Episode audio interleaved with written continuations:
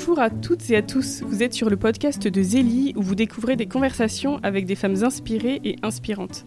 Zélie est quant à lui un magazine numérique féminin et chrétien que vous pouvez télécharger sur magazine-zélie.com. Dans le numéro de l'été 2023, euh, nous évoquons euh, le thème de la montagne car en fait, euh, il y a un an, nous avions euh, consacré un dossier aux forêts et une lectrice nous avait informé euh, de l'événement La Nuit des forêts, racontant qu'elle était guide du patrimoine Savoie-Mont-Blanc et que d'ailleurs la montagne est un beau sujet car lieu de la rencontre avec Dieu. Alors du coup, ce thème des montagnes nous est apparu évident et, donc nous, nous, consacrons le numéro d'été à ce thème. Et nous avons justement interviewé cette lectrice, Anne-France Binder, qui vit dans un petit village à 1000 mètres d'altitude. Nous donnons euh, aussi la parole à une passionnée euh, des Pyrénées qui nous raconte euh, un peu des saveurs, des couleurs, comme la cueillette des murs, la contemplation de la Voie lactée. Et nous parlons également de la traversée des Alpes à ski pendant quatre hivers par Sylvain Tesson. Ou encore, nous évoquons Rémi Nollet qui a commandé une compagnie de gendarmerie dans l'Isère et a coordonné des sauvetages en montagne. Bref, je ne vous en dis pas plus. Bonne lecture de ce numéro de juillet-août. Le lien est dans la description du podcast. Aujourd'hui, pour ce nouvel épisode de podcast, nous rencontrons Céline Tastevin. Il y a 15 ans, elle est devenue euh, modiste et elle réalise des chapeaux sous la marque Un chapeau à Hauteuil. Elle nous parlera également euh, de son deuxième métier dans la communication, mais aussi et surtout de son parcours spirituel particulièrement riche, qui l'a notamment conduite à lancer euh, les groupes Louis et Zélie Martin. Céline, bonjour. Bonjour. Pour commencer, quels étaient vos rêves de petite fille? Alors c'est très amusant parce que hum, je me souviens quand j'étais petite fille, j'habitais à la campagne et je me balançais, j'étais, j'avais beaucoup, j'avais une dizaine d'années d'écart avec ma sœur aînée et je faisais beaucoup de balançoires où je rêvais effectivement. Je pense que c'est d'ailleurs dans ces moments de rêverie euh, que je suis, que ma créativité est certainement née. Et à ce moment-là, contre toute attente, je rêvais d'être une femme d'affaires avec des pantalons moulants, avec des talons aiguilles. C'est pas exactement ce qui s'est passé. Voilà, c'était mon rêve de petite fille ou de, ou de grande fille, puisque j'étais plutôt euh, une jeune ado à cet âge-là. Vers l'âge de 16 ans, vous dites que vous avez rejeté la foi. Pourquoi? Alors, euh, effectivement, vers l'âge de peut-être un peu plus tard même, mais euh, j'ai rejeté la foi parce que je suis née dans une famille catholique où malheureusement j'avais des parents qui se disputaient beaucoup et avec un père euh, pour, avec qui les disputes euh, terminaient souvent par des scènes de violence, au point que j'écoutais en fait ces disputes par, le, par, le, par la cheminée du salon, euh, parce qu'ils étaient souvent dans le, dans le sous-sol, et je me disais, tiens, là il faut que j'appelle le voisin, ou tiens, il faut que j'appelle les pompiers, parce que la, la scène, la violence devient trop, trop grande. Donc, euh, quand j'ai quitté en fait euh, le lycée et la maison de mes parents, euh, je suis partie en classe préparatoire à Lyon et j'avais donc une toute petite chambre de bonne. Et puis, je me suis mis à rencontrer en fait les parents des amis de cette classe prépa. Et je voyais que la plupart d'eux n'avaient pas nécessairement la foi, mais que souvent j'arrivais dans des familles où il y avait une très très bonne entente dans le couple, où on sentait vraiment de l'amour. Et en fait, je me suis dit, bah, j'ai cru que la foi était le garant du bonheur familial et j'ai constaté que ça n'était pas le cas. Et en fait, ça a été une découverte qui a été une douche froide pour moi, euh, parce qu'il me semblait que quand on avait la foi, euh, bah, c'était un peu une espèce de garantie de bonheur, et je constatais que c'était pas le cas. Donc comme j'avais quand même vraiment beaucoup souffert, à cette époque-là, j'avais même écrit une lettre à mon père en lui disant qu'il m'avait détruite et que je ne voulais plus le voir. Euh, je me suis dit qu'en fait, si Dieu m'épargnait pas ce genre de souffrance, j'avais pas forcément besoin de lui. Et donc je m'en suis écartée de plus en plus. Quelques années plus tard, euh, vous avez 21 ans et vous allez à Paray-le-Monial. Racontez-nous. Alors là, ça a été, euh, ça a été vraiment le, pivot de ma vie. Euh, ça a été extraordinaire. En fait, donc maman avait une très très grande foi. Elle savait qu'on avait vécu une enfance difficile, que ça avait été compliqué avec papa qui avait été malade, malade du cœur, malade certainement aussi nerveusement, puisqu'il y avait eu des grandes scènes de violence. Et elle priait énormément, elle voyait bien que je, m'écartais énormément de la foi. Et elle priait énormément pour que je, fasse l'expérience en fait de l'amour de Dieu. Parce que finalement, on peut avoir la foi, on peut être allé au catéchisme, etc. Mais la seule expérience qui vaut, c'est vraiment la rencontre avec vivre, expérimenter l'amour de Dieu pour soi. Et euh, donc elle priait énormément pour ça. Moi, je rentrais de vacances la veille du Forum des jeunes qui est, euh, qui est donc un forum qui a lieu tous les étés à Parelmonial. Il y a des sessions qui ont, qui ont lieu les étés à Parelmonial et il y a une session qui est destinée particulièrement aux jeunes. Et donc elle me dit, écoute, demain tu as rien à faire. Euh, je venais de rentrer de vacances avec des copains. Elle me dit, euh, tu devrais aller là-bas. Et moi j'étais furieuse. Je me suis dit, c'est pas possible. Maman qui me casse encore les pieds avec des bondieuseries. Quand est-ce qu'elle va me lâcher? Enfin, c'est pas possible. Et intérieurement, je me suis dit, bon, il est 17h, je vais appeler, c'est sûr qu'il n'y a plus de place, au moins j'appelle, donc je lui dis, j'appelle, s'il y a de la place, j'y vais, s'il n'y a pas de place, tu me casses plus jamais les pieds avec tes histoires de pareil, de papa et de machin. Donc j'appelle, et en fait je ne savais pas qu'ils disent jamais non, surtout finalement aux, candidats de la dernière heure, parce que c'est peut-être ceux qui en ont le plus besoin. Et donc j'appelle, on me dit, si, si, il y a de la place. Donc je pars avec ma voiture le lendemain au volant, donc j'étais au sud de Lyon, donc je pars vers Paralmonial, j'arrive et je tombe sur des hordes de jeunes qui, dont j'avais l'impression qu'ils se connaissaient tous, ils étaient tous en bande, ils avaient tous des milliers de copains et moi j'étais euh, vraiment la pauvre cruche au milieu qui connaissait personne, hyper seule. Je me disais mais qu'est-ce que tu fais? Mais pourquoi t'as dit ça à ta mère? Mais pourquoi tu lui as dit que s'il y avait de la place tu venais? Je me suis dit bah voilà, de toute façon je l'ai dit donc j'y suis. Et donc j'assiste à la première veillée en me disant euh, mais ils sont complètement fous. Enfin jamais je vais tenir cinq jours et en me demandant bien ce que je faisais là. Alors c'est extrêmement drôle parce qu'à cette époque-là moi je jouais euh, au café théâtre dans un café-théâtre à Lyon. Et le bon Dieu nous connaît très bien. Et il savait que c'était par l'humour qu'il allait pouvoir me tenir. Et donc ce soir-là, après la veillée que j'avais trouvée casse-pied, chiante, et voilà, je vais me coucher. J'étais quand même logée dans la tente de l'infirmerie. Donc il y avait une toute petite place. Il fallait que tous les matins, je replie mon, lit pour me mettre ma valise dessous pour pouvoir laisser les lits euh, libres s'il y avait des personnes qui ne se sentaient pas bien la journée. Et là, en me couchant, c'est absolument drôle, parce qu'il y a une dame extrêmement drôle qui, euh, en allant se coucher, allume la lumière et me met 200 watts dans la figure et me fait tellement... Enfin, il y a eu une série d'anecdotes qui m'ont fait rester là. Et c'est par cet humour-là, cette dame qui m'a tellement fait rire, que je me suis dit, en fait, ils sont fous mais ils sont drôles. Donc je vais noter dans un petit carnet ce que je faisais, toutes les, toutes les trucs très drôles que j'entendais et dont j'étais témoin, en me disant je vais pouvoir les rejouer au café-théâtre et tourner ça en dérision. Parce qu'ils sont quand même vraiment gratinés, c'est quand même hallucinant. Alors le lendemain, je recommence ma journée, j'étais toujours aussi seule, j'allais donc dans la chaîne du self, pardon, dans la queue du self, prendre mon petit déjeuner, le déjeuner. J'avais vraiment ce sentiment de solitude et que tout le monde se connaissait, ce qui est faux, mais c'était vraiment le, ressenti que j'avais et, c'est assez difficile de vivre cette solitude-là. Mais je restais et chaque soir, je restais. Et il y avait quand même autre chose. Il y avait le sourire d'une fille qui animait sur le podium, qui avait un sourire incroyable, avec une joie incroyable. Et à l'époque, moi, j'avais donc fait une classe préparatoire à HEC, une école de commerce, et j'avais vraiment fait des fêtes et j'étais vraiment fêtarde. Et j'avais jamais vu une telle joie. Et donc j'essayais de choper cette fille qui descendait du podium et chaque fois, elle s'échappait, j'arrivais jamais à la voir parce que je me disais, j'étais comme aimantée par cette fille. Voilà, donc c'était elle après qui m'a fait rester de jour en jour. Et puis un soir, il y a une procession, il propose une procession au flambeau où on partait du parc du Moulin-Léron où ont lieu les sessions vers le parc des Chapelains où il y a l'abbaye de Parelmonial. Et là, moi, j'étais gentille puisque je suivais tout quand même. Et donc, je suis mon truc avec mon flambeau, voilà. Et j'arrive dans le parc des Chapelains et à un moment, il y a l'exposition du Saint-Sacrement. Et moi, j'avais tout ce background de l'éducation catholique, mais j'avais pas fait l'expérience de l'amour de Dieu pour moi. C'était une idée gentille, c'était une une religion, voilà, c'était une religion. Mais la religion catholique, c'est pas une religion, c'est une rencontre avec quelqu'un qui vous aime à la folie, qui a donné sa vie pour vous. Et donc là, un moment, le prêtre dit voilà, il y a 2000 ans, Jésus passait parmi les foules et guérissait les malades, il guérissait les gens, il allait à la rencontre des gens. Aujourd'hui, Jésus, il est mort.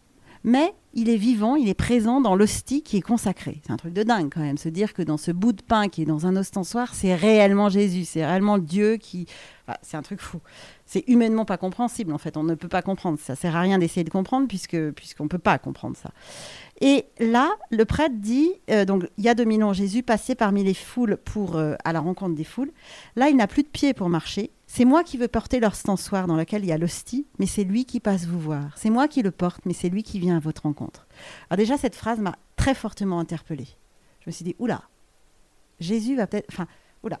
Et puis en fait, quand le Saint-Sacrement est passé devant moi et m'a béni, là j'ai été saisie, mais d'un frisson des pieds à la tête en me disant, oh, c'est Dieu c'est Jésus. Oh, c'est lui qui t'aime à la folie. Et j'ai été aimée, mais comme jamais je n'ai été aimée de ma vie. Et je l'aimais, j'étais red dingue de, lui. Je l'aimais, je l'aimais. J'étais dans une joie, mais indescriptible, que je ne peux pas, qui humainement n'est pas descriptive. C'est, un bonheur, c'est une félicité indescriptible. Et je ne pouvais plus lâcher Jésus du regard. Donc je regardais après l'ostensoir, qui, enfin le prêtre qui se baladait vers d'autres avec l'ostensoir. Et puis là, enfin, il a rangé le Saint-Sacrement dans le tabernacle. Et là, moi, je pouvais plus rester sans Jésus. Donc, je suis partie en courant au point de bousculer deux dames qui étaient absolument furieuses et qui m'ont un peu engueulée. Et parce que je suis partie vers une chapelle dont j'avais entendu qu'il y avait l'adoration permanente toutes les nuits à Paray-le-Monial. C'est la chapelle de la Visitation. Et je suis allée dans cette chapelle et je suis arrivée. Et je me souviens, j'ai encore cette sensation de Ah, ça y est, enfin, je suis arrivée, je suis avec lui. Ça y est, je suis à nouveau avec lui. Et donc, j'adorais. Enfin, je savais pas trop ce que c'était adorer. hein. J'étais avec Jésus, il m'aimait, je l'aimais, il m'aimait, je l'aimais. Il y avait des espèces de flots d'amour et j'étais bien, mais j'étais bien. Puis là, il y a une toute petite phrase qui me venait dans la tête, c'était Et donc, il faut que tu pardonnes à ton père. Et là, je me dis Ah non, alors ça, Jésus, c'est pas possible. Je veux bien t'aimer. Ça y est, j'ai compris, je t'aime, tu m'aimes, j'aime tout le monde là autour de moi, mais lui, il peut crever. Et c'était, d'une violence dingue parce que j'avais des espèces d'énormes rots et des envies de vomir à l'idée de devoir pardonner à mon père. Et donc j'avais à nouveau, à nouveau, j'étais aimée par Jésus, j'aimais- je balayais cette idée en fait de pardon à mon père.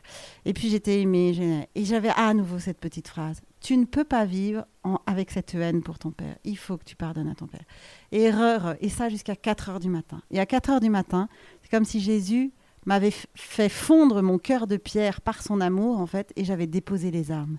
J'ai dit ok, Jésus, j'ai compris qu'en fait, en fait, j'ai compris que c'était pas il faut que tu pardonnes à ton père comme un devoir qu'on nous impose dans la religion catholique. Il faut pardonner. C'est pas il faut pardonner. C'est qu'en fait, tu ne peux pas être heureux avec une haine pour quelqu'un. Donc en fait, viens demander la grâce du pardon dans le sacrement de réconciliation, c'est ce que j'avais compris. Parce que tu ne peux pas vivre avec cette haine qui te détruit. Donc là, j'ai dit à Jésus intérieurement, ok, demain je vais me confesser de cette haine, mais en fait, je ne peux pas. Donc je vais aller voir un prêtre, je vais lui dire ma haine pour mon père, et après tu fais le reste, parce que de toute façon, moi je ne peux pas, je le déteste. Donc j'ai dormi tout le lendemain, parce que j'étais quand même un peu euh, crevée, et à 5 heures, c'est la fin des confessions qui ont lieu à, à lors des sessions.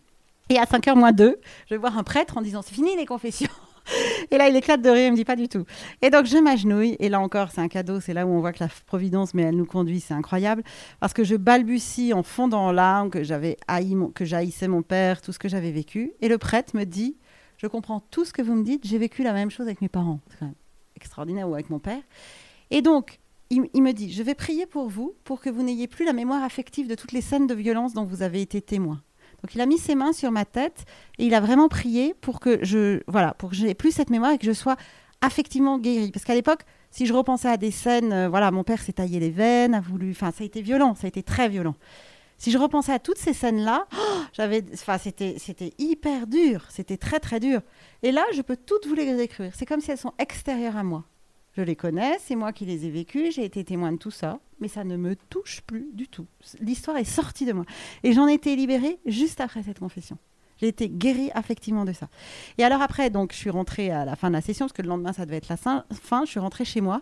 Et il y avait mon père et ma mère. Et euh, pendant le déjeuner, mon père dit, tiens, il manque du sel. En fait, je me suis levée pour aller lui apporter du sel. Pour moi, c'était une déclaration d'amour. Parce que j'avais un tel degré de haine que... Et là, je me suis dit, Oh, mais tu l'aimes, tu l'aimes. En fait, malgré toi, tu l'aimes. L'amour sortait de moi. Parce que lui donner du sel, c'était lui dire papa, je t'aime. Enfin voilà, c'était un truc que j'aurais jamais fait. Voilà donc comment, euh, comment ce qui s'est passé à Paray-le-Monial. Et suite à ça, c'est incroyable parce que mes parents avaient un petit appartement à louer à Lyon. Ils m'ont demandé d'aller ouvrir à de potentiels locataires. Et vous voudrez le croire ou non, mais je suis tombée sur la fille qui avait un sourire incroyable à Paray-le-Monial et c'est elle qui a loué l'appartement. Statistiquement, c'est impossible. Voilà. Effectivement, c'est assez euh, intense.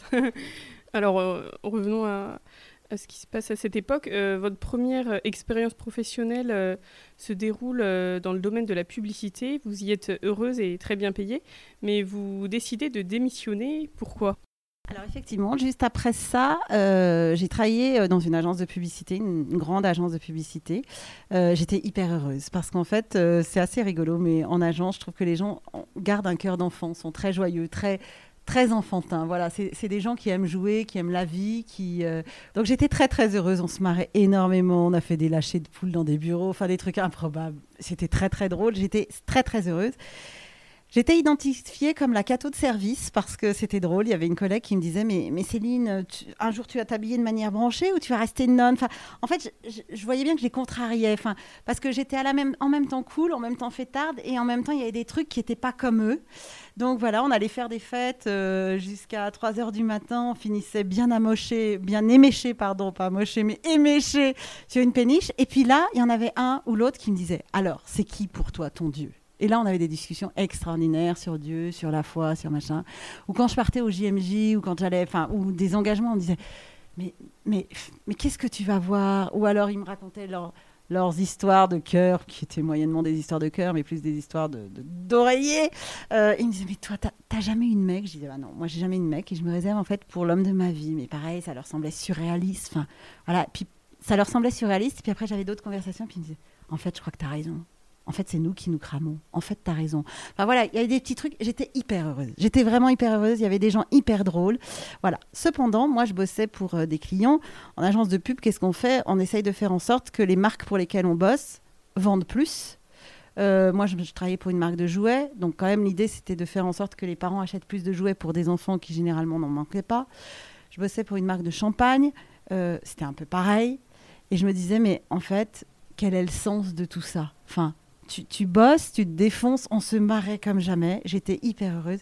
Mais il me manquait un supplément de sens. C'était, enfin, c'était quoi? Finalement, tu fais en sorte qu'on achète plus de bouteilles de champagne, plus de jeux. C'est ça, tu vas faire ça toute ta vie. Et ça me manquait. Enfin, il y avait un sens plus profond qui me manquait. Et à l'époque, j'étais célibataire. Et en fait, j'ai lu un livre qui, qui, a été un déclencheur parce que ce livre, ça s'appelle Ose la confiance de Cécile Le Bigot. Et dans la préface, il est écrit euh, écris quelque chose et moi, moi avec un M majuscule, donc Dieu, j'écrirai entre les lignes. Mais si tu ne prends pas la peine d'écrire quelque chose, ne me dis pas que tu crois en moi. Et en fait, je me suis dit, c'est génial, parce que moi, je suis très concrète, je suis très pratique, et je suis plutôt une femme d'action. Donc je me suis dit, c'est génial. Je vais écrire une lettre à Fidesco, qui est l'ONG, l'organisme de volontariat de la communauté d'Emmanuel, en leur disant que je veux bien partir. Partir pour aller aider les plus pauvres et c'est toi, Seigneur, qui va écrire entre les lignes de leurs réponses pour savoir si c'est ma place. Si c'est pas ma place, j'écrirai une lettre pour savoir si je suis faite pour être religieuse ou si j'ai cet appel. Et c'est toi qui, entre les lignes, répondras. Et donc j'ai envoyé cette lettre à Fidesco et on m'a répondu oui, bienvenue, venez au prochain week-end de discernement qui est à Paris. Et donc, je, suis partie à Paris vivre ce week-end de discernement. Et je me suis dit, oulala, en fait, euh, en fait, ça va, enfin, en fait, on y va, quoi. Là, on y va. J'étais en train, je me disais, ah oui, là, on y va. Mais je me disais, oui, on y va. Et pendant tout le week-end, je vis le week-end et je me dis, mais en fait, on me parle de poste, vu que j'avais fait une école de commerce, j'avais bossé en agence de com. Il, me parlait un petit peu de poste possible, voilà, en Afrique ou ailleurs. Et il me disait, par exemple, tu pourrais être gestionnaire d'une imprimerie. je me disais, mais Ok, oui, je serai à peu près faire. Oui, oui, je vais acheter du papier, je vais vendre plus cher que je n'achète, faire imprimer, faire tourner le truc. Oui, c'est dans mon domaine, oui, je sais faire. Mais je me disais, mais finalement, en dehors de la chaleur, je vais crever de chaud. L'annonce de l'évangile, je le fais déjà là dans mon agence de com. Je m'éclate, je suis la seule cato. Alors pourquoi aller au bout du monde, annoncer, témoigner de ta foi? Alors qu'en fait, ici, tu peux faire la même chose. Donc à la fin de ce week-end, j'ai dit au directeur, bah, c'est marrant, mais plus je prie, plus je me dis, en fait, non, faut pas que je parte. Ça n'a pas de sens, finalement. Ça n'a pas de sens parce que ce que tu me proposes de faire, je peux le faire en France avec moins de chaleur. je ne supporte pas la chaleur. Il me dit oui, et eh bien très bien, mais on se recontacte. Alors là, je me suis dit, bah, il exagère quand même, je viens de lui dire que non, il peut respecter quand même ma liberté. Non, on se recontacte pas, je viens de te dire non. Et le lendemain, il m'appelle, on était donc un lundi matin, et moi, je venais d'être convoquée par ma boss qui m'a dit bah, écoute, Céline, tu vas être promue, tu vas devenir chef de pub. Et donc, voilà la promotion qui t'attend. Et voilà l'augmentation de salaire qui t'attend. Et d'ailleurs, voilà le pot. Ils avaient préparé un pot. Et voilà le pot qui est préparé pour fêter ça. Et là, j'entends mon. Je vous jure, c'est vraiment la minute. J'entends mon téléphone sonner à mon bureau et je décroche. Et c'était le directeur de Fidesco qui me dit Écoute, Céline, hier, tu as vécu tout le week-end. Je t'ai jamais fait venir pour que tu partes. Je t'ai fait venir pour être sûr que tu n'aies pas l'appel à partir et pour aujourd'hui te proposer de t'occuper de la communication de Fidesco et de toute la collecte de fonds. Ah, je dis, oh c'est dingue. Et là, j'ai eu une joie, mais incroyable, en disant, oh, mais c'est génial. Enfin, ça me faisait mais carrément rêver parce que c'était mon job avec du sens. Enfin, voilà, j'allais faire la même chose, j'allais avoir les mains libres, j'allais avoir. Ça allait et, puis je lui dis, bah oui, mais en fait, non. Enfin, là, je viens d'avoir une promotion, on vient de m'annoncer une promotion, une augmentation de salaire de dingue, et il y a le pot pour le fêter. Et il me dit, mais tu sais, Céline, quand on bosse pour le Christ, c'est pas parce qu'on n'a rien qu'on va travailler pour le Christ. Parce que le Christ, c'est le boss des boss. C'est pas j'ai rien à faire, donc je vais travailler pour le meilleur. C'est on m'a fait un super truc, mais je choisis quand même lui, et ça sera un vrai choix. Et là, je suis allée au pot. Je savais que j'allais pas dire oui à mon job d'agence de, com, j'allais dire oui à l'autre, mais j'ai fêté ma promotion avec les autres tout en sachant au fond de moi qu'en fait, je fêtais mon départ à là-bas. Et ça a été extraordinaire parce que suite à ça, je suis allée voir ma directrice qui n'avait pas du tout la foi. Et, euh, pour garder son anonymat, on l'appelait euh, Jacqueline. Et je lui ai dit écoute, Jacqueline, en fait, merci beaucoup, mais finalement, en fait, je vais démissionner parce que je vais partir bosser pour une ONG catholique. Et elle m'a regardée, elle était dans un fauteuil à roulettes, là, les gros fauteuils de boss. Elle a reculé, elle a tapé sur la table et elle a dit Tu fais chier. Mais en fait, je le savais que tu resterais pas ad vitam aeternam ici. Et tu as raison, tu fais le bon choix. Et sache une chose, c'est que je serai toujours là pour t'aider si tu as besoin d'aide. Je trouvais ça quand même assez incroyable. Après 9 ans dans la communication, euh, dans la communauté de l'Emmanuel, vous faites un burn-out. Pourquoi? Après être arrivée et m'être mise à travailler pour Fidesco, la première année, j'avais que Fidesco, qui était comme une sorte de client, enfin avec une logique d'agence, c'était mon, j'avais qu'un client qui était Fidesco. Et puis ensuite, au vu des résultats de collecte de fonds, etc., puisque c'était généralement fait par des bénévoles plein de bonne volonté, mais qui nécessairement n'avaient pas les techniques que j'avais apprises en agence, euh, l'économe de la communauté d'Emmanuel m'a demandé de m'occuper de des prêtres, ensuite des sœurs, de m'occuper de la collecte de fonds, des tracts, de tout ce qui était mailing, de tout ce qui était newsletter. Donc petit à petit, en fait, je, je prenais entre guillemets d'autres clients, enfin d'autres apostolats de la communauté d'Emmanuel, jusqu'à ce que je m'occupe après avoir recruté quatre filles qui sont devenues des très très bonnes amies, euh, de toute la communication de la communauté d'Emmanuel, de tous les apostolats, de la collecte de fonds, de la réalisation de tracts, de newsletters, etc. Donc je, crois qu'il y en avait 10-12 à peu près. Et donc c'est quand même très lourd parce que ça veut dire qu'à l'époque c'était encore des c'était encore des francs. Enfin non, j'étais au moment où il y a eu le passage des francs aux euros. Et euh, donc voilà, je dis n'importe quoi, hein, mais il y avait un million à trouver, 3 euh, millions pour Fidesco, un million pour les prêtres, un million pour la formation des sœurs. Enfin voilà, moi je voyais les millions et, je voyais tout ça euh, je voyais tout ça reposer sur mes épaules. Donc voilà. Et puis un jour, effectivement, euh, j'étais dans une mission d'évangélisation à Notre-Dame de Paris. Et j'ai senti, j'ai vu les murs se resserrer de Notre-Dame de Paris. Je me suis dit, oula, je pense pas que ça bouge beaucoup là. donc voilà, je me sentais comme le cœur qui ralentissait. Enfin, j'ai vraiment eu un malaise assez fort. Je suis rentrée chez moi. effectivement, j'ai vu le médecin qui m'a dit, oh, vous avez une tension quand même bien, bien basse. Je dis, oh, donc je vais dormir une petite nuit. Il me dit, faudra peut-être plusieurs nuits. Donc voilà, ça a duré vrai six mois après. Alors effectivement, j'ai fait ce burn-out. Ça a été, euh, ça a été, en fait, ça a été très très beau parce que pendant ce burn-out, donc je me suis complètement effondrée. Euh, j'ai eu des crises de tétanie, j'avais plus de magnésium, j'avais plus rien. Je suis rentrée donc chez maman, me reposer et, euh, et voilà. Et j'ai été hospitalisée puisque ça allait vraiment pas bien. Et en fait, j'ai eu tous les examens de la Terre et on m'a dit vous avez une santé de fer. Et c'est d'ailleurs pour ça que c'est généralement des gens qui sont passionnés et qui ont une santé de fer qui font des burn-out parce que les autres ils sentent la fatigue avant, ils savent faire une sieste. Vous, n'avez jamais fait de sieste, vous avez, enfin voilà, ce qui était vrai. Et vous bossez euh, jusqu'à 2 h du matin et le lendemain à, 5, à 7 h vous relevez et vous, vous, vous avez vécu comme si vous n'aviez pas de corps. J'ai dit oui, c'est tout à fait ça. Et. Euh, et en fait, j'étais tombée dans la toute-puissance. Parce que je me suis dit, euh, tu n'as pas le droit de ne. Enfin, dès qu'on me demandait quelque chose, je disais oui. Parce que je me disais, tu bosses pour le Christ. Donc tu n'as pas le droit de ne pas dire oui. Et voilà, et c'est pas grave, et tu te reposeras au ciel. Et en fait, euh, bah, je me trompais. Je me trompais parce que Enfin, on, est enfant de Dieu, mais on est une créature et on est limité. Et il faut accepter ses limites. Et Dieu, il a déjà sauvé le monde. En fait, c'est ça qui est, que j'avais pas compris. Dieu, il a déjà sauvé le monde. Je crois qu'il nous fait le cadeau, parce qu'il nous veut co-créateur, ou co-sauveur, ou co, je sais pas comment ça se dit, de participer au salut. Ah, c'est ce qu'il nous demande en évangélisant, en témoignant notre foi. Il pourrait, en un clin d'œil, en un clin de doigt, convertir le monde entier. Il pourrait. Il peut tout. Et donc, en fait, il nous fait ce cadeau de pouvoir être comme des diffuseurs de son amour dans le monde et de pouvoir agir à notre mesure. Mais en fait, c'est un cadeau qu'il nous fait. Et moi, j'ai cru que c'était moi qui devais sauver le monde. C'était moi qui devais trouver les millions pour Fidesco. C'était moi qui devais trouver les millions pour euh, construire un dispensaire en Guinée, qui devait euh, pour la formation des prêtres. Et donc je me mettais, je me mettais, je me mettais une pression de dingue, un trac de plus à faire. Et comme je suis très créative, plus on me demandait d'idées, plus j'en avais, plus j'en fournissais, moins j'arrivais à finalement avoir le cerveau à l'arrêt et à me dire en fait. Euh, bah, accepte de n'être qu'une créature qui est limitée, qui est finie, et de prendre soin de ton corps, de ta nourriture, de faire du sport, de dormir, et d'accepter tes limites et de dire euh, ce que je fais pas, c'est Dieu qui le fera. Enfin voilà, c'est Et donc voilà, et ça a été extraordinaire parce que là encore j'ai eu un cadeau fou parce que j'ai été hospitalisée à Saint-Vallier en Ardèche. Et c'est quand même rare de tomber sur un, sur un médecin qui, avait, qui connaissait Simone Paco, qui connaissait les écrits de Simone Paco. Simone Paco qui a écrit euh, Choisis la vie et qui parle des lois de vie. Et c'est ce médecin qui, un jour où on avait fait une énième, un énième examen qui allait très bien, me dit Vous savez quoi, en fait? Euh, Vous êtes juste tombé dans la toute puissance. Vous travaillez pour qui? Je lui ai dit Je travaille pour l'Église. Et il m'a regardé, il m'a dit Vous savez, Dieu a déjà sauvé le monde. Il n'a pas besoin de vous pour le faire. Et je lui dis, bah, c'est ce que je suis en train de comprendre en lisant petit à petit, parce que j'étais tellement fatiguée que je lisais trois lignes et je posais mon livre et je refaisais une sieste de deux heures. Euh, ce que je suis en train de comprendre en lisant un tout petit peu Simone Paco j'ai compris que j'étais tombée dans la toute-puissance et qu'en fait, bah, c'est par orgueil, on croit que c'est nous qui allons sauver le monde. Et en fait, pas du tout. Enfin, moi, j'ai cru que c'était ça. Et d'ailleurs, c'est très beau parce que quand j'ai travaillé pour Fidesco, c'est quand même une anecdote que je voudrais raconter. Euh, voilà, la collecte explosait.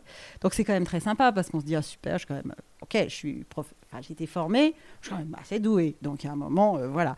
Euh, je me disais, oui, tu vas être médaillée. En plus, j'étais plutôt félicitée. Enfin, voilà. Et c'est drôle parce qu'en fait, euh, Dieu n'a pas permis que je réussisse tout en m'enorgueillant.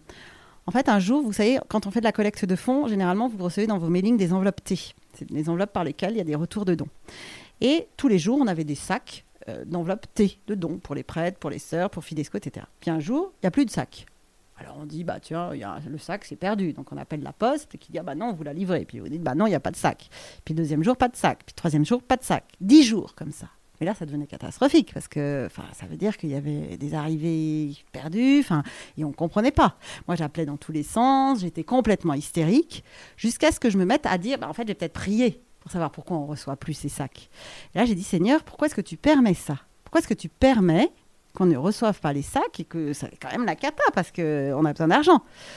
Et là, en fait, j'ai vraiment reçu va te confesser de l'orgueil qui t'habite, qui est je réussis et, tu vas voir que en fait c'est pas moi, c'est pas toi qui réussis, c'est moi qui t'ai peut-être donné ce talent d'être créative et d'avoir les bonnes idées pour faire les mailings, mais si ta réussite met en péril ton salut et que tu deviens orgueilleuse grâce à ça, je préfère tout arrêter que te perdre toi. Et donc quand j'ai compris ça, je suis allée m'en confesser. Ben, le lendemain, des quinzaines de sacs sont arrivés. C'est incroyable quand même. Et j'ai trouvé que c'était extraordinaire parce qu'en fait, euh, voilà, Dieu permet, Dieu est à l'origine de toutes nos réussites et il ne permet pas que nos réussites soient à l'encontre de notre sainteté. Vous commencez alors un parcours de discernement pour devenir religieuse, sauf que tout ne s'est pas déroulé comme prévu. Alors effectivement, je travaillais donc pour, euh, pour la communauté d'Emmanuel, j'étais très heureuse, voilà. Donc j'ai eu ce burn-out, j'ai mis six mois pour m'en remettre et euh, au bout de ces six mois, j'ai pu reprendre mon travail à mi-temps, à mi-temps thérapeutique. Et euh, voilà. Et là, je me suis dit, en fait, euh, en fait, euh, voilà, je suis toujours célibataire. Je crois que j'avais à peu près 29 ans, voilà. Je me disais, bah Seigneur, maintenant, enfin, j'ai trouvé ma place professionnelle. Enfin voilà, mon métier a, a, ce sens supplémentaire. Enfin, je travaille pour toi, c'est extraordinaire. Mais maintenant, moi, j'ai envie de faire quelque chose à titre personnel de ma vie. Et vraiment, je me disais, en fait, je n'ai, alors. Bah, rencontrer son mari, ça dépend pas complètement de soi, parce qu'il faut quand même qu'il y ait une deuxième personne qui s'intéresse un petit peu à vous. Par contre, euh, une démarche pour être religieuse, ça, ça dépend de soi. Et je me suis dit, bah là, j'avais l'impression que j'avais, j'étais arrivée au bout de la fécondité de ce que je pouvais donner en tant que célibataire. Qu'il fallait que je passe à une étape suivante, qui était soit, euh, bah voilà, la vie religieuse, soit le mariage. Et que la seule démarche que je pouvais faire moi-même, c'était une démarche de discernement vers la vie religieuse. Donc, comme je voulais pas faire cette démarche au sein de la communauté d'Emmanuel pour être plus libre, j'ai appelé le, le, diocèse de Paris en demandant s'il y avait des week-ends de discernement pour aider au discernement de la vie religieuse. Et je crois que j'ai appelé un mercredi, on me disait bah oui, alors vous avez déjà rencontré telle sœur, euh, voilà, on peut, vous pouvez la rencontrer vendredi soir, et puis après il y a des week-ends. Et donc je suis allée à Montmartre et j'ai rencontré une religieuse qui m'a écoutée, à qui j'ai raconté où j'en étais, tout ce que j'avais vécu. Et je lui disais vraiment, aujourd'hui, mais vraiment, je peux vraiment être religieuse et donner ma vie à Dieu. Là, j'aimerais tout le monde, je serais disponible pour tout le monde. Ou donner ma vie à un homme et à mes enfants, ou j'aimerais de manière plus privilégiée bah, cet homme et mes enfants. Mais vraiment, je n'ai pas de, choix, enfin, je n'ai pas d'attirance particulière pour l'un ou pour l'autre. Dans les deux cas, j'aimerais Dieu différemment, mais j'aimerais Dieu. Et elle m'a dit, écoutez, je crois que votre, euh, vous avez une liberté intérieure voilà, cette liberté et le fait que vous remettiez les cartes à Dieu de cette façon-là, avec autant de liberté, va faire que Dieu va vous répondre très très rapidement. Elle me dit, voilà, une telle disponibilité, c'est pas une liberté, mais une telle disponibilité à la volonté de Dieu va faire que forcément sa réponse va être très rapide. Le lendemain, le lendemain, on a j'ai un mariage d'amis et en fait j'ai un copain qui m'appelle et qui me dit, alors tout le monde savait que j'étais en burn-out quand même, j'étais un peu dans la bande de copains parisiennes, j'étais celle qui avançait à deux à l'heure. Et donc il me dit, voilà, il y a, Laurent qui m'a appelé, qui m'a dit que tu allais à ce mariage et je crois que tu pas de voiture, est-ce que tu veux que je t'emmène? Et donc c'est un copain lambda qui m'a proposé ça. Et donc je suis partie avec lui. Et c'est dans les bras de ce copain que je suis tombée, enfin on s'est tombé dans les bras le jeudi de la semaine d'après avec une histoire assez incroyable. Et donc, c'est celui qui est devenu euh, le mari de mes enfants et avec qui je suis mariée depuis 19 ans. Voilà, exact. Oui, pardon, pas le mari de mes enfants, le père de mes enfants, avec qui je suis mariée depuis 19 ans. Donc, en fait, tout s'est fait en. Effectivement. Donc, le vendredi soir, je rencontrais cette religieuse. Le samedi soir, il m'emmenait à ce mariage. Le dimanche soir, on se reconnaissait l'un et l'autre comme. Euh, je me suis dit, mais c'est lui. Et lui s'est dit la même chose. On s'est vu une fois au cinéma, une fois au resto. Et le jeudi soir, on se tombait dans les bras. Et le samedi soir, donc de la semaine suivante, une semaine après, on annonçait à nos parents respectifs qu'on allait se marier. Alors moi, je me suis fait engueuler par ma mère qui m'a dit on se marie pas en une semaine, il serait temps que tu grandisses et que tu mûrisses. Arrête, j'ai dit bon, d'accord, d'accord, d'accord, je vais réfléchir. Et puis j'en avais marre de réfléchir. Au bout de deux jours, j'ai dit alors non seulement on va se fiancer, mais on va se marier, on a la date, ça t'intéresse. donc voilà, donc je crois qu'effectivement Dieu avait répondu très très vite. Et euh, donc voilà, donc j'ai pas eu le temps de faire vraiment le parcours de discernement pour devenir religieuse. Ça a été juste une rencontre, ce qui est, peut-être très libérateur pour celles qui pourraient se poser la question. Parce qu'en fait, Dieu nous force à rien. Enfin voilà, c'est pas parce qu'on fait un pas, un chemin de discernement pour être religieuse qu'on va l'être. Enfin, on s'enferme dans rien. Voilà, et il nous connaît et euh, il nous guidera juste vers là où on sera le plus heureux. Comment êtes-vous devenue euh, modiste, euh, créatrice de chapeaux de mariage? Suite à cette rencontre, on s'est marié très rapidement, on s'est marié en huit mois. Et donc moi, je, je continue à travailler à mi-temps avec un mi-temps thérapeutique pour la communauté de l'Emmanuel. Et je me suis dit, en fait, c'était l'époque où le statut d'auto-entrepreneur a été créé. Et donc, euh, j'ai trouvé pertinent, en fait, d'adhérer à ce statut-là qui me permettait de continuer à travailler un peu en freelance, en fait, pour les manuels. Et donc, j'ai continué à travailler une année que pour Fidesco parce que évidemment je voulais pas euh, me remettre pied au plancher avec tous les apostolats. Donc j'avais j'avais cessé de voilà d'être responsable de tout. Ils avaient recruté quelqu'un d'autre. Et donc je travaillais que pour Fidesco sur des missions particulières et ponctuelles que j'acceptais en fait voilà avec un statut un peu de freelance. Et puis suite à ça un jour, j'ai toujours à la lecture du livre de Simone Paco, donc qui est, Choisi la vie, où elle dit qu'en fait, euh, chacun, on a comme une, une coloration, enfin une coloration, c'est-à-dire, enfin, c'est que si tu es né cerisier, tu es fait pour porter des cerises. Si tu es né poirier, porte des poires, mais sache qui tu es. Sache si tu es cerisier ou poirier, parce qu'il y en a qui, malheureusement, cherchent pas à savoir ce qu'ils sont. Et bah, il y a des fruits qui poussent, mais un peu malgré eux. Enfin, vous voyez, quand on sait ce qu'on est, on sait qu'on porte des cerises. On sait qu'on est fait pour porter des cerises. Et quand on voit les cerises, on sait qu'on est. Enfin, vous voyez, la coloration qui est la nôtre.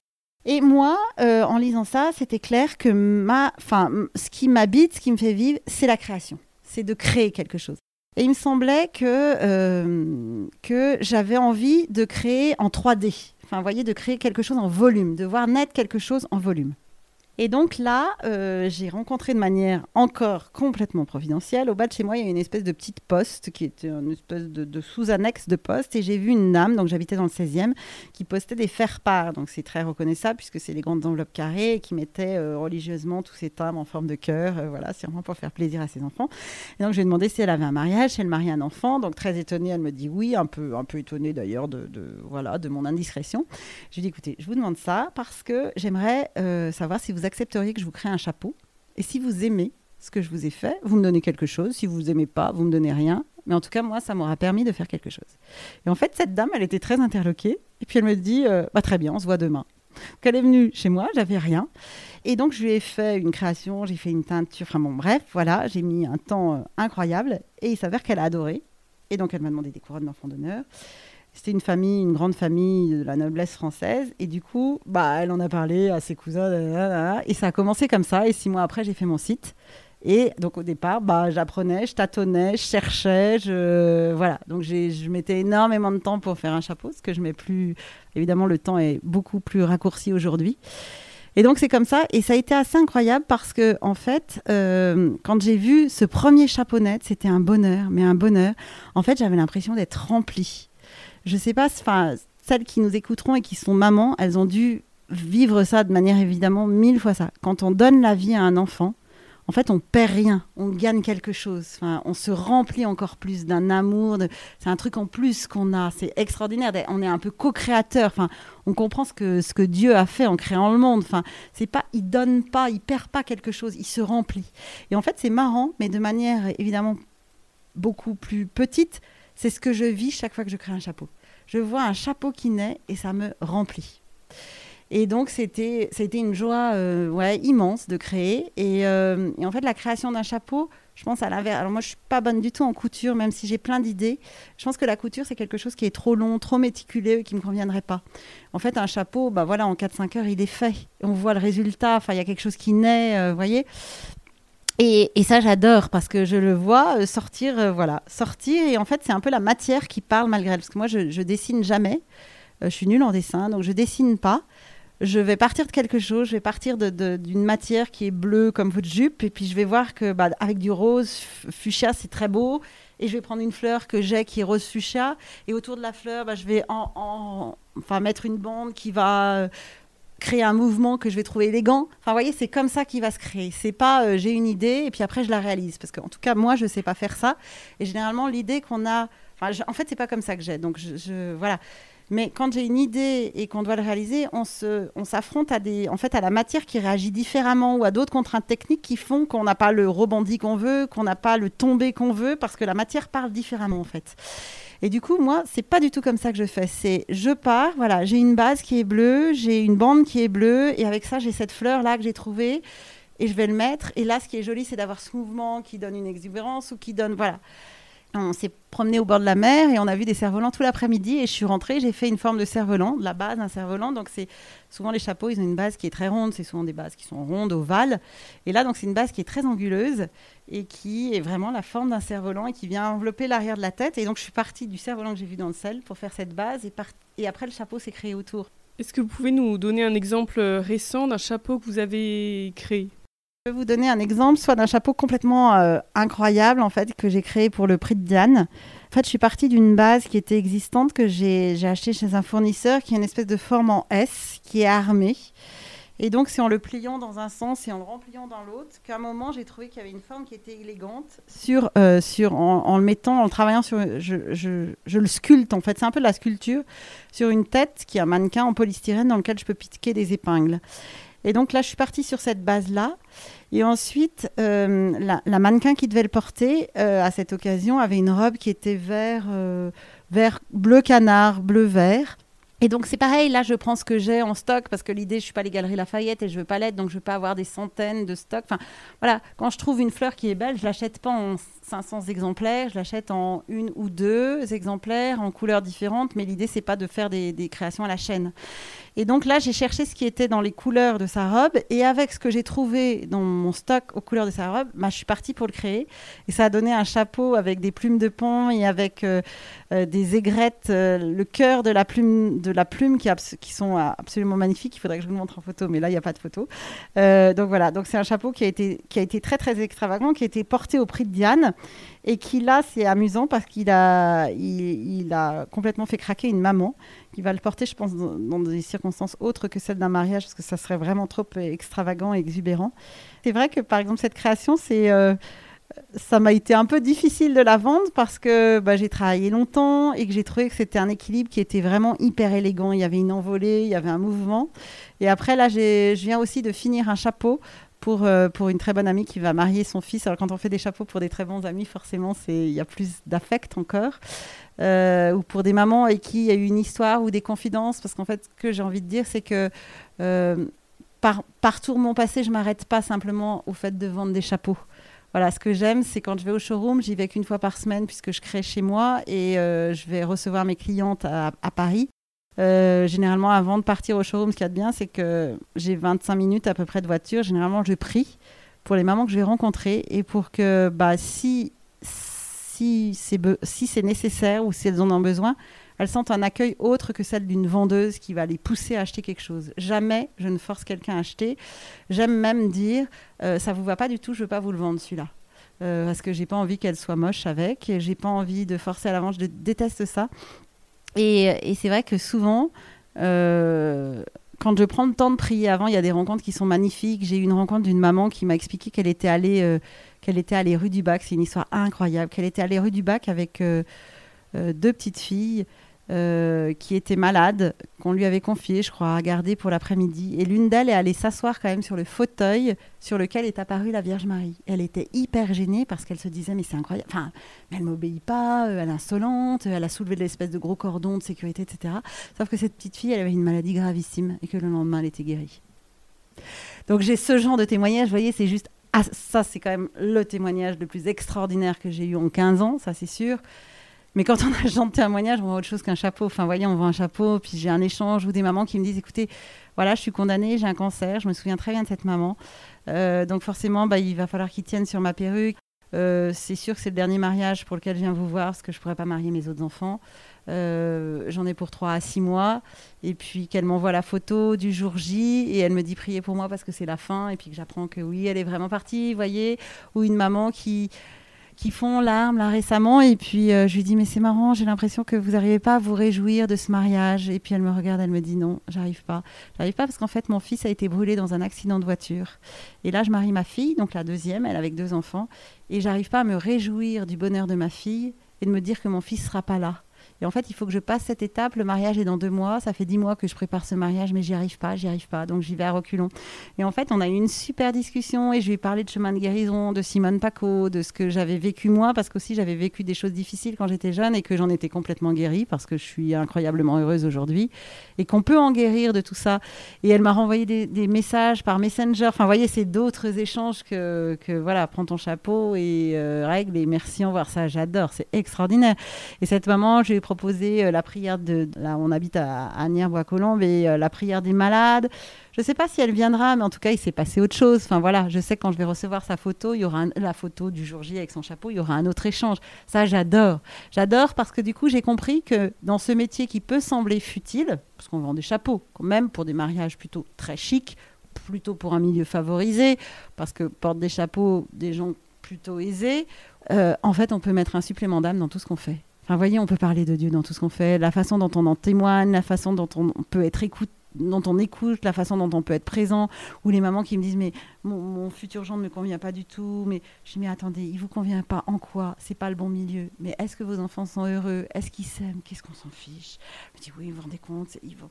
Voilà, c'est pas les traditions de la famille. Oui, c'est pas grave. Et alors? Et alors? Est-ce que vous croyez vraiment que quand on arrivera au ciel, il vous demandera si au jour de votre mariage vous aviez une jaquette avec la lavalière qui va bien aussi le costume jaune que va prendre votre jambe, qui vous sort par les trous de nez. Est-ce que c'était si important que ça? Vous voyez, j'adore ça, avoir des discussions qui font que bah, on remet l'essentiel au cœur des échanges. Enfin, moi, ça me, ça me remplit de bonheur. Enfin, c'est juste incroyable. Voilà pour l'exemple récent des créations et, voilà et là le chapeau que j'ai fait pour cet ami qui va être un mariage extraordinaire parce qu'ils ont un groupe, je vais faire un petit peu de pub. Ils ont un groupe qui s'appelle Jubilaté, qui est un groupe de pop louange et donc, c'est une famille de 10 enfants où tous les enfants jouent de la musique. Et donc, euh, je crois qu'elle m'a fait un beau cadeau en me demandant de créer son chapeau. Et, euh, c'est sûr que ça va être un mariage qui va être euh, une louange incroyable voilà, pour Dieu. D'ailleurs, petite question, j'avais entendu que les chapeaux de mariage sont moins à la mode qu'avant. c'est plutôt la mode des couronnes de fleurs, des headbands. Qu'en pensez-vous? La majorité de mes clientes sont des mamans de mariés les mamans de mariée ne sont pas celles qui portent des couronnes de fleurs, des headbands, même si les plus modernes maintenant portent des serre-têtes peut-être très larges, habillées un peu à la Kate Middleton. Euh, mais ça reste quand même des chapeaux. Et contrairement à justement la tendance qui était vraie, ce que vous dites, c'était assez vrai peut-être jusqu'à il y a un an, euh, j'ai eu énormément de jeunes filles qui remettent des capelines. Euh, là, la mode, il y a beaucoup, beaucoup de robes longues cette année. Vous avez dû le remarquer, des robes fleuries qui vont très, très bien avec des grandes capelines.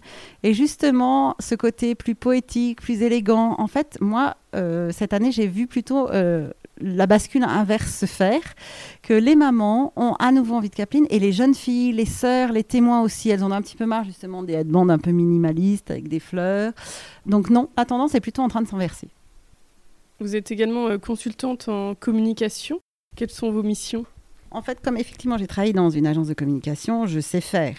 Euh, maintenant, j'avoue que j'ai le temps libre qui est un peu réduit comme une peau de chagrin entre les enfants et, mon activité de chapeau qui me prend énormément de temps et qui, se développe beaucoup. Euh, donc là, actuellement, j'ai plus de mission de communication en tant que telle. J'en ai eu, j'ai fait des relations presse pour, euh, pour telle ou telle personne. C'est souvent bénévole.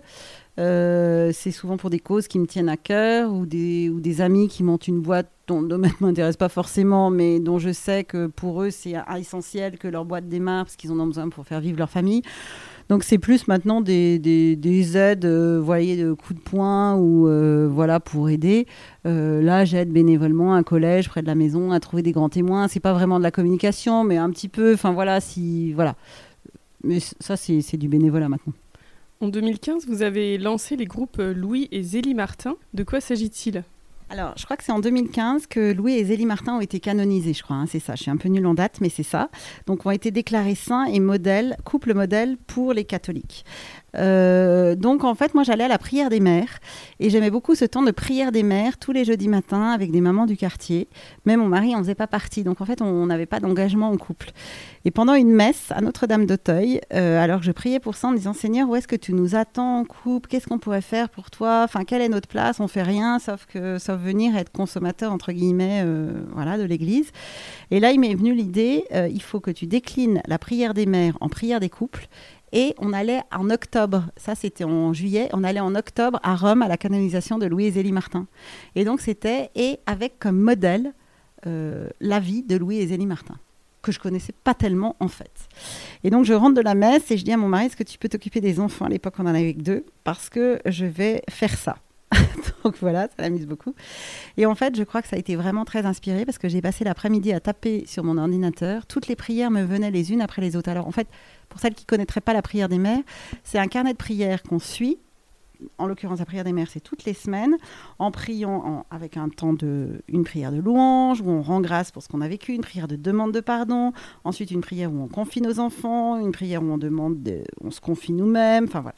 Donc moi j'ai fait la même chose, mais pour les couples avec une prière euh, d'action de grâce, un moment où on lit la parole de Dieu, un moment où on prie pour les couples du monde, on prie pour ceux qu'on connaît qui sont en difficulté, on prie pour devenir des saints et on confie nos enfants et notre couple et notre famille euh, à euh, au bon Dieu par l'intermédiaire de Louis et Zélie Martin, qui sont un peu comme un marchepied avant Dieu. C'est comme un marchepied vers le ciel. Et parce qu'on peut, on peut prendre la famille, la, Sainte Famille comme modèle, simplement un petit peu le step est élevé. Alors que que je trouve assez euh, rassurant, c'est que c'est des gens comme vous et moi, comme nous tous. C'est un couple euh, bien humain. Euh, lui, il bossait, il était horloger. Elle, elle bossait. C'était quand même très révolutionnaire pour l'époque.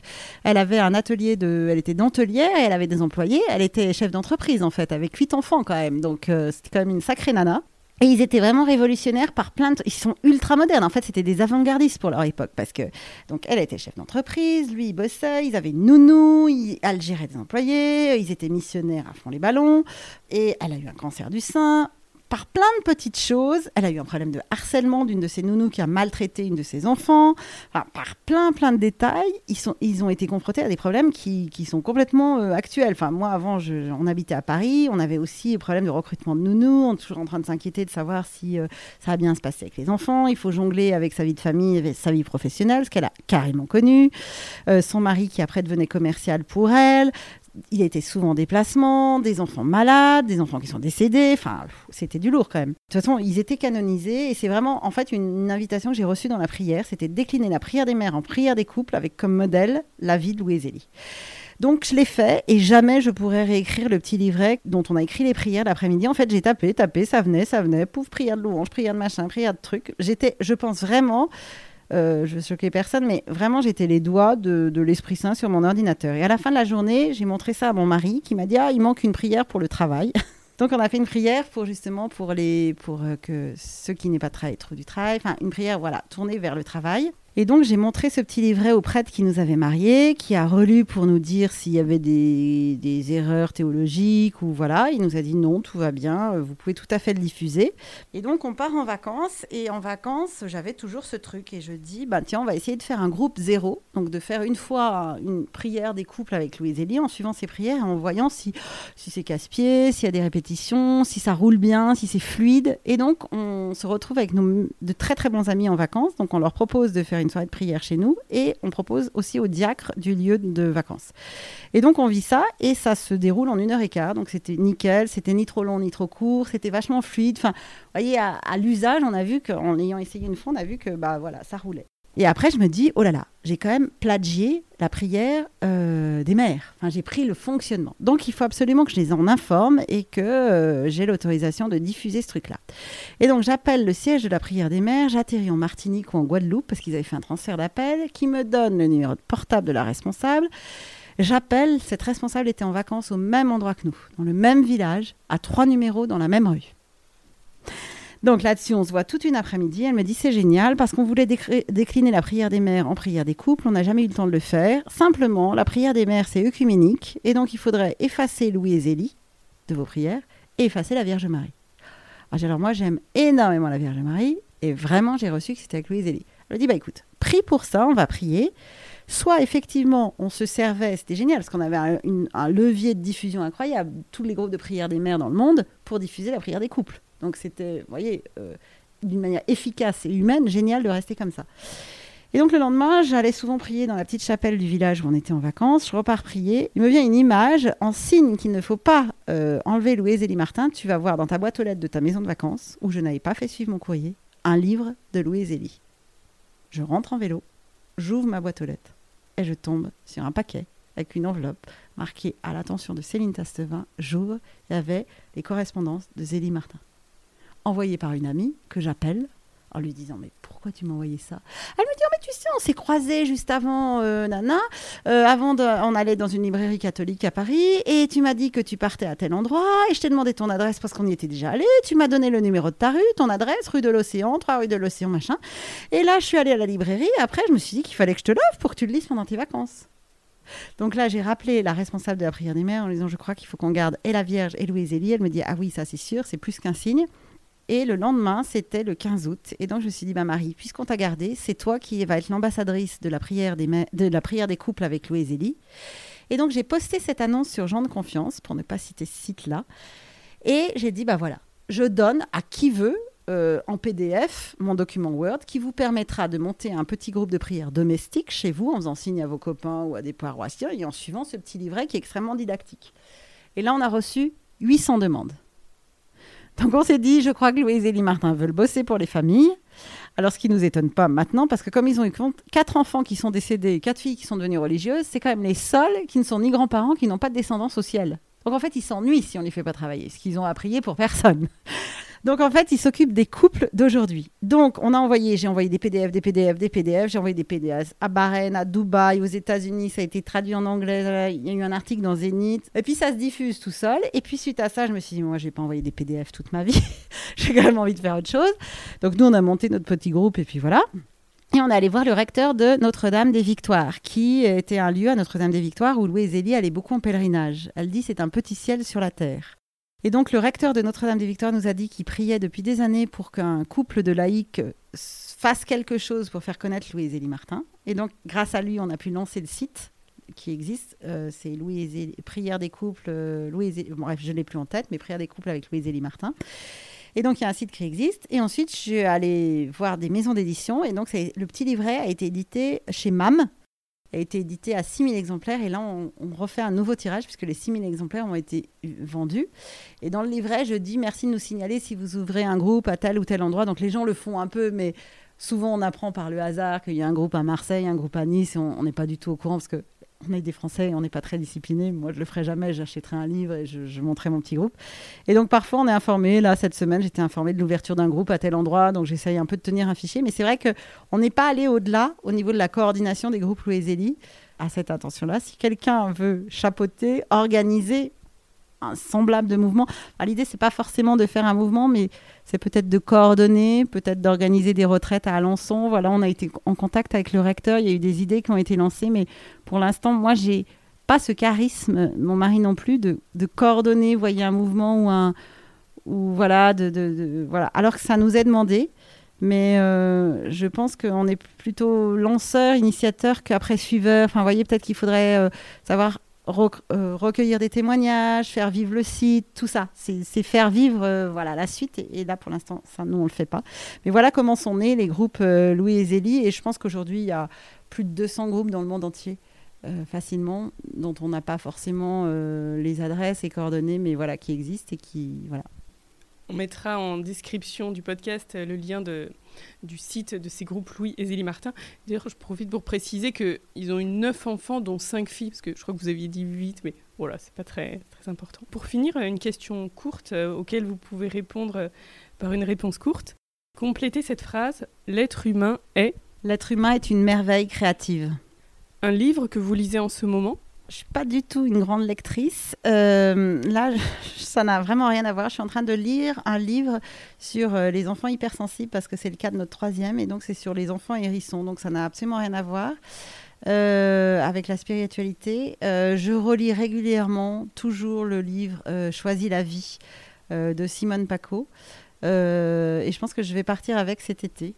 Une femme qui vous inspire, hormis Simone Paco?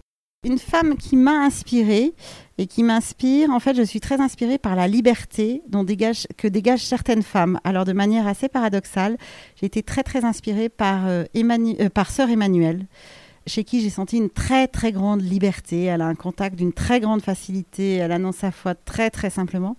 Et très étonnamment aussi par Inès de la Fressange, dans un tout autre registre mais qui, fait, qui, quand elle était mannequin, je me souviens d'un défilé où en fait elle s'était tordue la cheville, je crois, avec des, talons qui étaient trop hauts. Et en fait, au lieu de faire euh, celle qui a fait une erreur, qui machin, elle, a éclaté de rire, elle a ramassé ses deux chaussures, elle a quitté la deuxième chaussure, elle se les a mis sur l'épaule. Euh, comme si en fait bah, ça devenait rigolo ou c'était presque une demande de, de, porter ses chaussures à talons sur les épaules. Et, je trouve que c'est très libre, voilà, c'est complètement décalé, c'est très libre. Et je trouve que souvent, euh, on est trop coincé par un conformisme, par, euh, par ce qui est convenu de faire, par ce qui convient de faire. Et on perd tellement en joie, en liberté, en créativité. J'ai envie de, souvent de dire aux gens, mais lâchez-vous, soyez vous-même, osez, soyez ce que vous êtes. Un moment qui vous ressource?